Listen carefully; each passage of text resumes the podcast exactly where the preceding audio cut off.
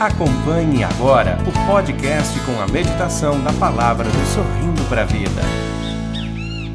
Pelo sinal da Santa Cruz, livrai-nos Deus nosso Senhor dos nossos inimigos, em nome do Pai, do Filho e do Espírito Santo. Amém. Amém. Vinde Espírito Santo, Enchei os corações dos vossos fiéis e acendei neles o fogo do vosso amor.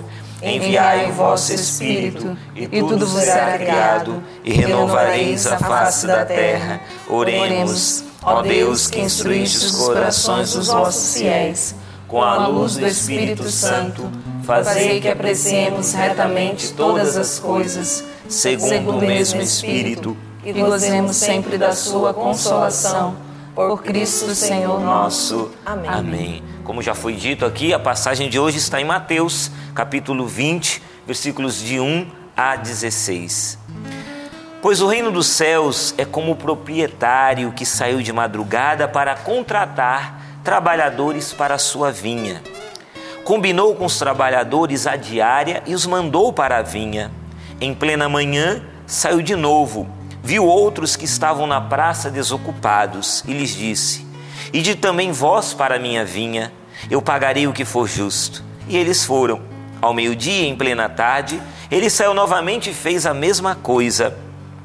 Saindo outra vez pelo fim da tarde, encontrou outros que estavam na praça e lhes disse: Por que estáis aí o dia inteiro desocupados? Eles responderam: Porque ninguém nos contratou.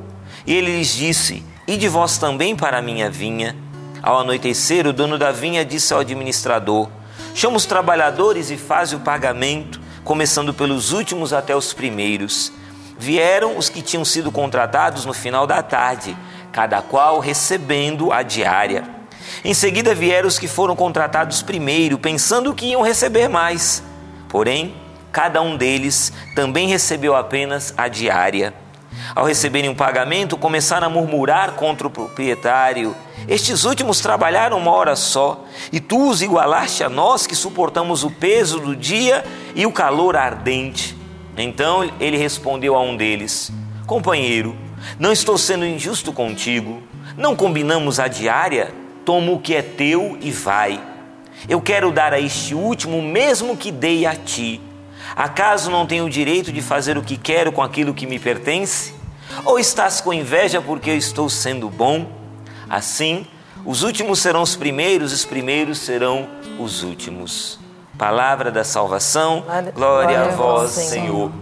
Esta parábola que Jesus conta sobre a respeito dos trabalhadores na vinha, ela está dentro de um contexto. Então, para que a gente entenda esse contexto, a gente tem que voltar um pouquinho na palavra de Deus e entender o que se passa ali no capítulo anterior, no capítulo 19, quando aquele jovem rico se aproxima de Jesus e pergunta a ele: Mestre, que devo fazer de bom para ter a vida eterna? E Jesus então ensina para aquele jovem, dizendo para ele que ele precisa observar os mandamentos. Aquele jovem rico diz para nosso Senhor que tudo isso ele já fazia desde a sua infância. E Jesus então vai dizer para aquele jovem: só te falta uma coisa. Vai, vende tudo que tens, dá aos pobres e depois vem e segue-me, terás um tesouro no céu. E Mateus então vai dizer que aquele jovem ele ficou triste porque ele possuía muitos bens. E a palavra de Deus diz que aquele jovem foi embora triste. Ele não acolheu o chamado de nosso Senhor. Veja, Jesus fez para aquele jovem, aquele homem rico, Jesus fez o mesmo chamado que fez aos seus doze apóstolos: Vem segue-me. Os doze ouviram, esse jovem não ouviu preferiu ficar com seus bens. E Jesus então vai dizer, né, que como é difícil, né? Um rico poder salvar-se, é mais fácil um camelo passar pelo buraco da agulha do que um rico entrar no reino de Deus. E Pedro, então, que escuta aquilo tudo, fala: Mas Senhor, né? E nós que deixamos tudo? É nós agora, é nós aqui, nós na fita, e nós que deixamos tudo. O que, que a gente vai receber?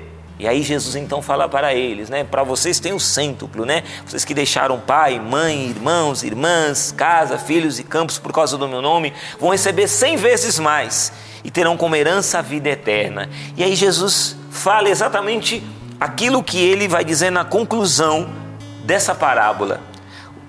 Ora, muitos que são primeiros serão os últimos e muitos que são os últimos serão os primeiros. E a passagem de hoje termina exatamente com essa sentença. Assim, os últimos serão os primeiros e os primeiros serão os últimos. Na lógica de Deus é assim que acontece. Os últimos serão os primeiros, os primeiros serão os últimos. E para ilustrar isso, para reafirmar isso, para até mesmo é, evidenciar isso que Jesus está falando, ele cita essa parábola. E eu quero me deter com você nessa breve reflexão nas quatro perguntas que o dono da vinha faz para os, esses trabalhadores e faz hoje para mim e para você, nesse sorrindo para a vida. E nós sabemos nessa passagem que o dono da vinha é o próprio Deus, ele é o dono da vinha. E hoje Deus tem quatro perguntinhas para nós.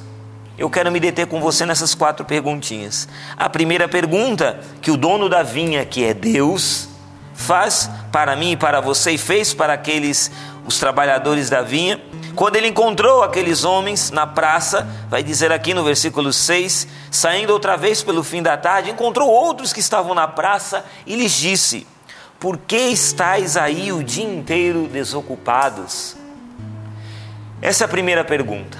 Por que estáis aí o dia inteiro desocupados? O Espírito Santo está perguntando para mim e para você: você anda desocupado? Aí você talvez me responda: não, Alexandre, que é isso? Eu vivo numa correria, meu dia precisava ter 28 horas, 24 horas não é suficiente. É tanta coisa que eu tenho para fazer, é tanta correria, tanta reunião, é tanta atividade que meu dia, eu tenho tanta coisa para fazer, é impossível estar desocupado.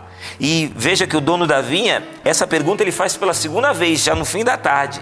Mas no início, logo de manhã, quando ele sai, no versículo 3 diz que ele encontrou aqueles homens em plena manhã, versículo 3. Ele saiu e viu outros que estavam na praça desocupados. Então veja, no versículo 3 fala que ali na praça tinham homens desocupados. No versículo 6 vai falar que no fim da tarde tinham outros que estavam na praça desocupados. Veja, estar desocupado é não fazer a sua ocupação. Você não exercer aquilo que Deus quer que você exerça. Não fazer aquilo que precisa ser feito. Deus quer que você faça algo e você não faz. Então você não está na ocupação naquilo que Deus quer que você faça. E veja que esses homens desocupados, eles não estavam na vinha. A curiosidade é que eles estavam na praça. Talvez eles não estavam fazendo nada de errado. Muito provavelmente eles não estavam nem pecando aqui. Não estavam ali se viciando, aprontando na farra, mas estavam na praça. Eles não estavam na vinha. E o dono da vinha diz: Ide para a minha vinha. Não fique na praça. Talvez hoje, meu irmão e minha irmã, você esteja sofrendo muito porque você não está na vinha, você está na praça. E eu preciso dizer para você: Deus não te quer na praça, Deus te quer na vinha. Quando a gente está no lugar errado, a gente só acaba atraindo para nós, para a nossa vida, sofrimento desnecessário. Já basta os sofrimentos que a própria vida nos impõe, não é verdade? Já tem tanto sofrimento que a gente quer evitar, mas acaba a vida nos impondo tantos sofrimentos, tantas situações dolorosas. Agora, verdade seja dita, tem muito sofrimento que a gente arruma para nossa cabeça.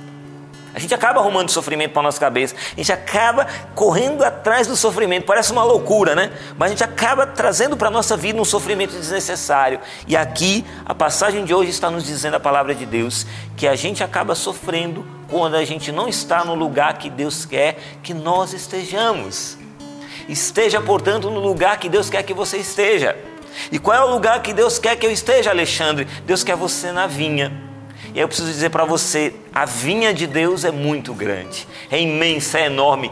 Tem lugar para todo mundo nessa vinha de Deus, nesse reino de Deus. E reino de Deus, Padre Jonas nos ensinou isso em muitas pregações, dizendo: o que é o reino de Deus? Reino de Deus é o lugar onde Deus reina, é o lugar onde Deus exerce sua, o seu domínio, o seu senhorio. Tem lugar para, para mim e para você no reino de Deus? Tem lugar para mim e para você na igreja, na casa de Deus? É lógico que tem. Tem lugar sim.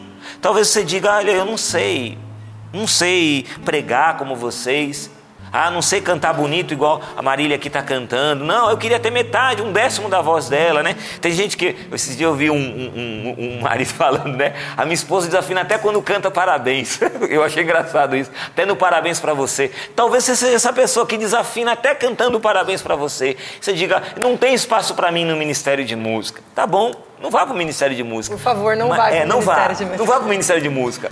Mas vai para aquele outro lugar que é feito para você sob medida. Você é uma pessoa muito alegre, gosta de abraçar as pessoas. Ô oh, gente, como precisa de gente lá na acolhida, na porta da igreja, com aquele papelzinho ali entregando, dizendo: a paz Jesus, amor de Maria, irmãozinho, seja muito bem-vindo à casa de Deus. Tem gente que muda de vida só pelo sorriso, só pela acolhida. Quando você abraça assim, diz que bom que você veio. E se você é essa pessoa que é alegre, sabe, que gosta de contar uma piada lá no seu ambiente de trabalho, talvez hoje você esteja na praça. Você faz a alegria de todo mundo lá no ambiente de empresa. Por que você não faz a alegria das pessoas também lá na igreja? Lá na paróquia, lá no grupo de oração, lá naquela pastoral. Leve esse seu bom humor para a casa de Deus também. Leve esse bom humor para a vinha. Você está entendendo? Eu, como eu contei no início do programa, eu estive lá na, nessa comunidade, a Porta do Céu, e vi esse trabalho bonito que fazem com aqueles, com aqueles rapazes, com aqueles jovens, com aqueles adultos, pessoas muito sofridas, que o vício das drogas, o vício do álcool tirou tudo deles. E eu voltando aqui para Cachoeira Paulista, o Mauro ia dirigindo o carro e eu voltando na Dutra com ele, ele dizia: Olha, tem que ter ministério. Eu falei: É verdade. Não é todo mundo que trabalha com pessoas que vivem no, na dependência química. Tem que ter o jeito tem que ter aquela lábia, tem que ter aquele jeito de se aproximar, de falar, tem que ter, tem que ter o ministério. Assim, é isso, tem que ter o amor, o ministério, assim como na palavra. Né? A palavra tem o ministério da palavra, tem o ministério do canto, né? tem o ministério da música. O, o, sapo toca, oh meu Deus, se eu pudesse tocar um décimo do que o, o sapo toca no violão, eu falo brincando que eu toco chá com pão, né? Ele tem o dom, e eu não posso olhar para o dom do sapo de tocar o violão e dizer, ai, quem dera que eu tivesse dom, né? Ai, por que, que ele toca violão bem e eu não toco? Eu queria tocar bem. Não, não fique invejando o dom do outro, não. Se alegre. Eu preciso me alegrar, me alegrar pela Paula, me alegrar pela Valdênia, me alegrar pela Marília que canta, me alegrar pelo sapo que toca, me alegrar pelo ministério dos meus irmãos. Se alegrar. E assim como tem um lugar na igreja para Paula, para Valdênia, tem para mim também, tem para você. Mas não fica na praça. Se você fica na praça, você vai continuar sofrendo. E tem tanta gente hoje que está sofrendo, desculpa falar, trancado em casa. Trancado lá, janela fechada, porta fechada, tudo fechado, dentro de casa, assistindo agora o Sorrindo para a Vida e dizendo: Eu sou essa pessoa. Olha, eu estou gastando meu, o meu tempo, o meu resto de vida aqui, me lamentando. E se lamentando daquilo que perdeu, se lamentando daquilo que não fez, que deixou de fazer, e dizendo: Olha, minha vida está chegando ao fim, o que, que eu fiz da minha vida? Acorda! Acorda! Abre as janelas, abre a porta, vai lá para a igreja, chega para o seu padre que fala: Padre, olha, padre, eu não sei cantar bem, não sei tocar violão, mas eu sei sorrir. Arruma um lugar para mim aqui na vinha. Padre vai dizer: Não, pai, tem um lugar aqui para você sim. Olha, vem cá, ajuda aqui, participa dessa pastoral. Você vai ver como o seu coração vai se encher de alegria e de vida nova. Teu coração vai se encher e vai fazer bem para o seu tratamento. Continua tomando esse remedinho, continua seguindo as prescrições médicas, mas você vai ver como o seu coração vai se encher de sentido. Porque quando você trabalha na vinha, você começa a adquirir vida nova, porque a palavra de Deus se cumpre em você quando diz que há mais alegria em dar do que em receber. Então sai da praça. Não fica desocupado, não. E tem gente que não quer servir a Deus por preguiça. Quer dizer, ai, não, é muito cansativo naquela reunião, naquela pastoral. Aí eu não vou, não, vou ficar aqui. Aí só assume aquela parte do Pai Nosso que diz: Venha a nós o vosso reino. Mas o Pai Nosso também diz: Seja feita a vossa vontade. E tem gente que só fica no Venha a nós o vosso reino. Ô oh, Jesus, vem, cura-me, liberta-me. Ô oh, Xandaralá, vem, Senhor, realiza uma obra nova em mim.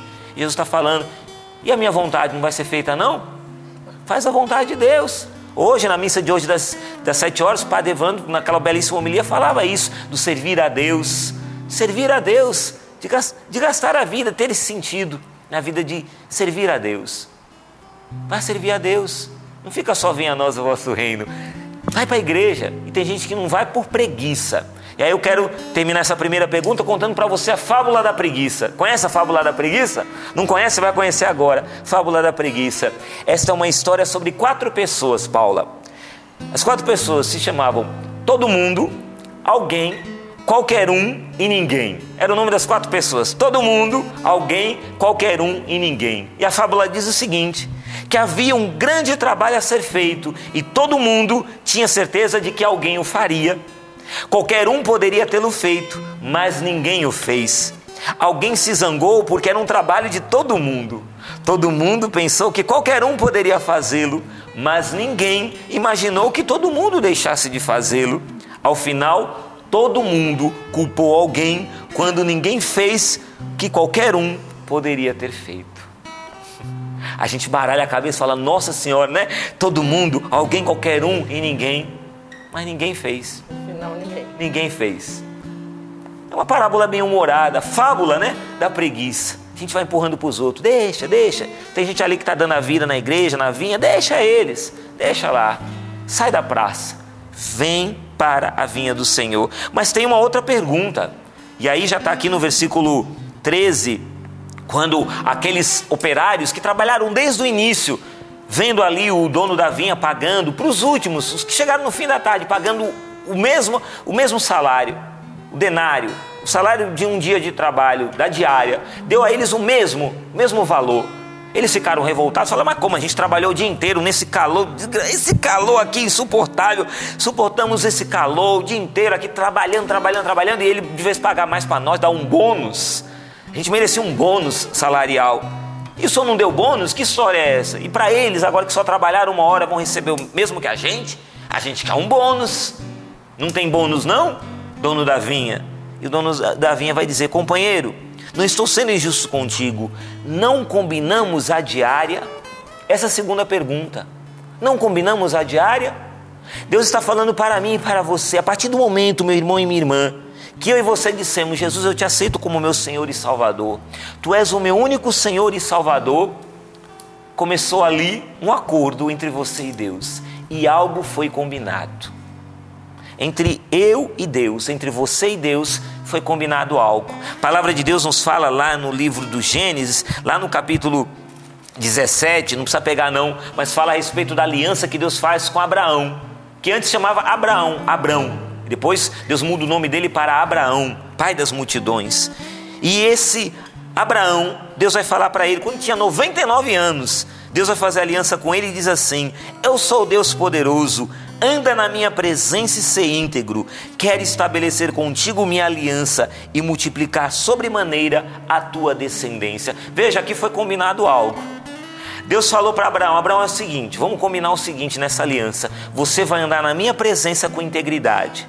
Você não vai ser idólatra, você não vai adorar deuses falsos, deuses estranhos. Eu vou ser o teu Deus. A fórmula da aliança: Israel, tu serás o meu povo e eu serei o teu Deus.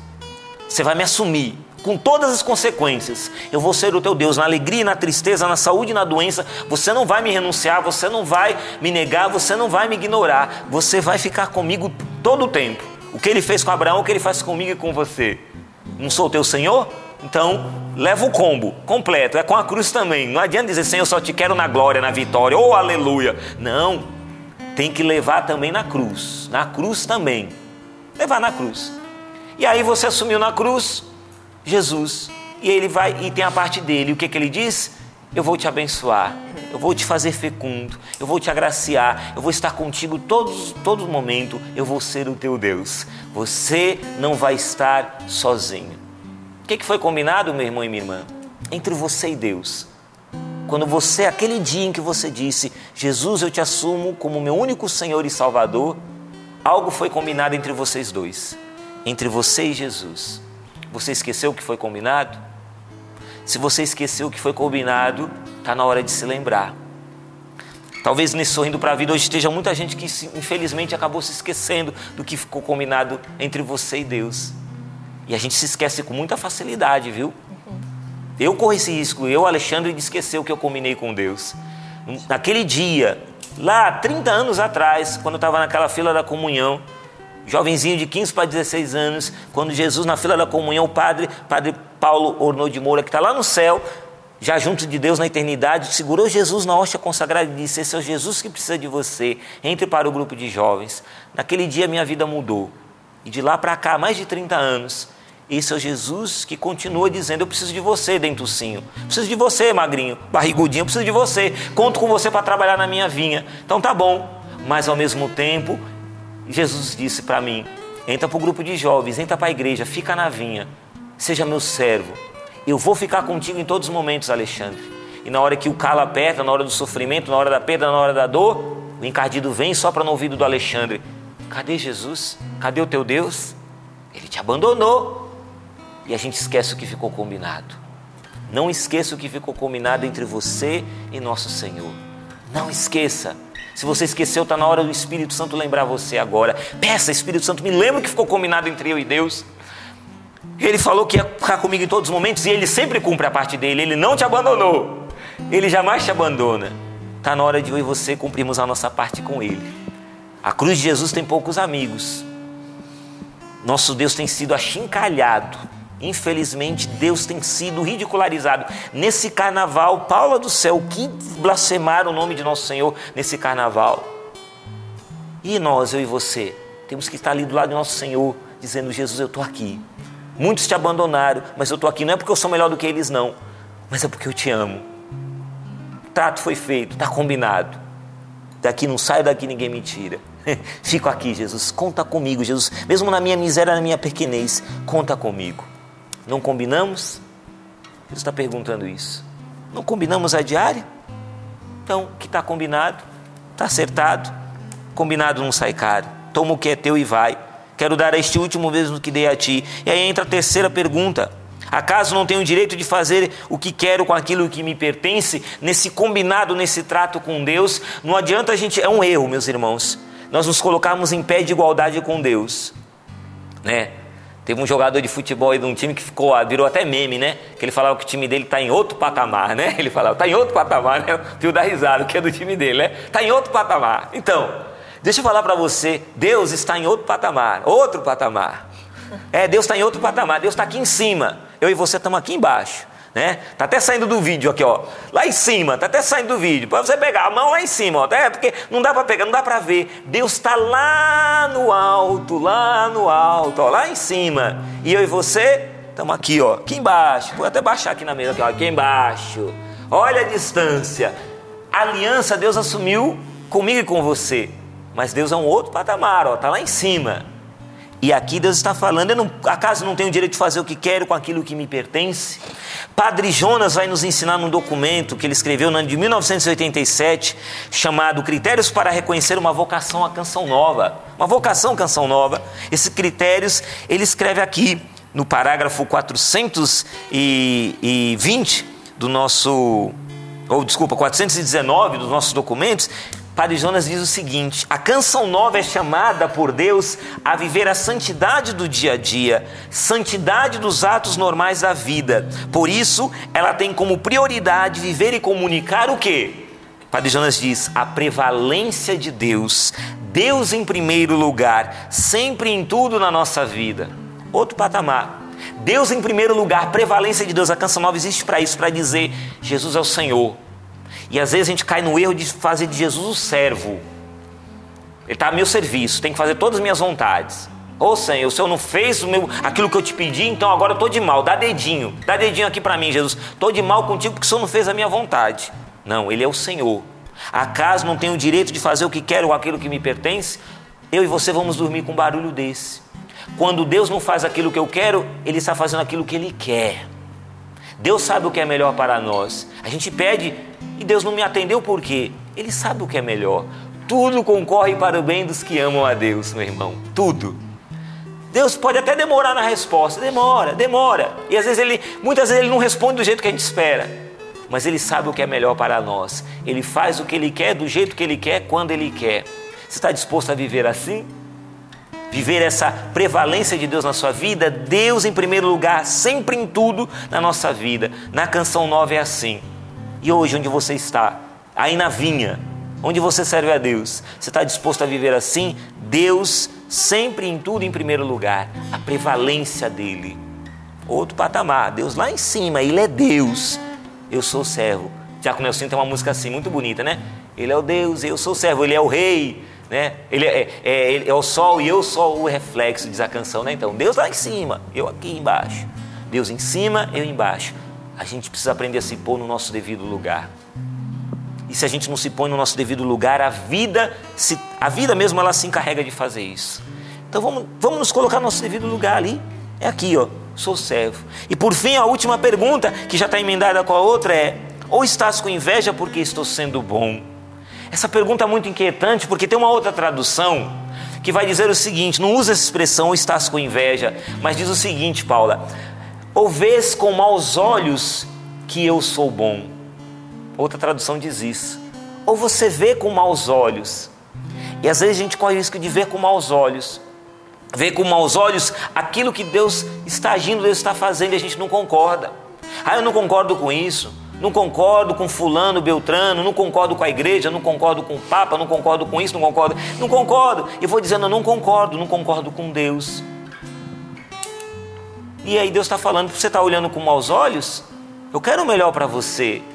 E às vezes a gente corre esse risco de vermos com maus olhos. Catecismo da igreja, eu quero terminar falando, quando ele fala aqui sobre a inveja, veja, o número 2540 do Catecismo da Igreja Católica vai falar da, da inveja. E veja só que interessante o que o Catecismo fala a respeito da inveja, 2540 do Catecismo da Igreja Católica. A inveja representa uma das formas de tristeza Olha, uma das formas de tristeza é inveja e, portanto, uma recusa da caridade. O batizado lutará contra ela mediante a benevolência. A inveja provém muitas vezes do orgulho. O batizado se exercitará no caminho da humildade.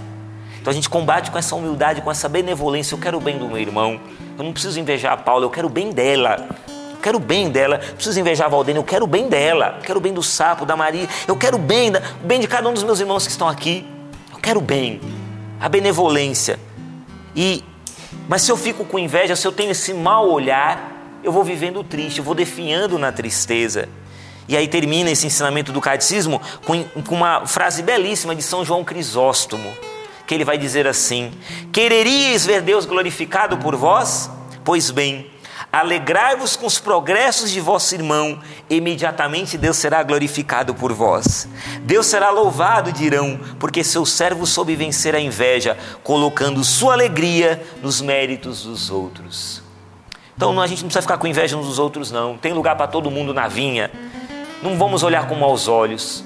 Aquilo que Deus tem feito no nosso meio, no meio da sua vinha, que Deus, aquilo que Deus tem feito em nós e aquilo que Deus tem feito nos nossos irmãos olhemos com alegria, sem olhar com mau olhar, com maus olhos, sem olhar com inveja, mas olhar com esse olhar benevolente, dizendo que bom que Deus está fazendo essa obra na vida dos meus irmãos. Vamos fazer isso hoje?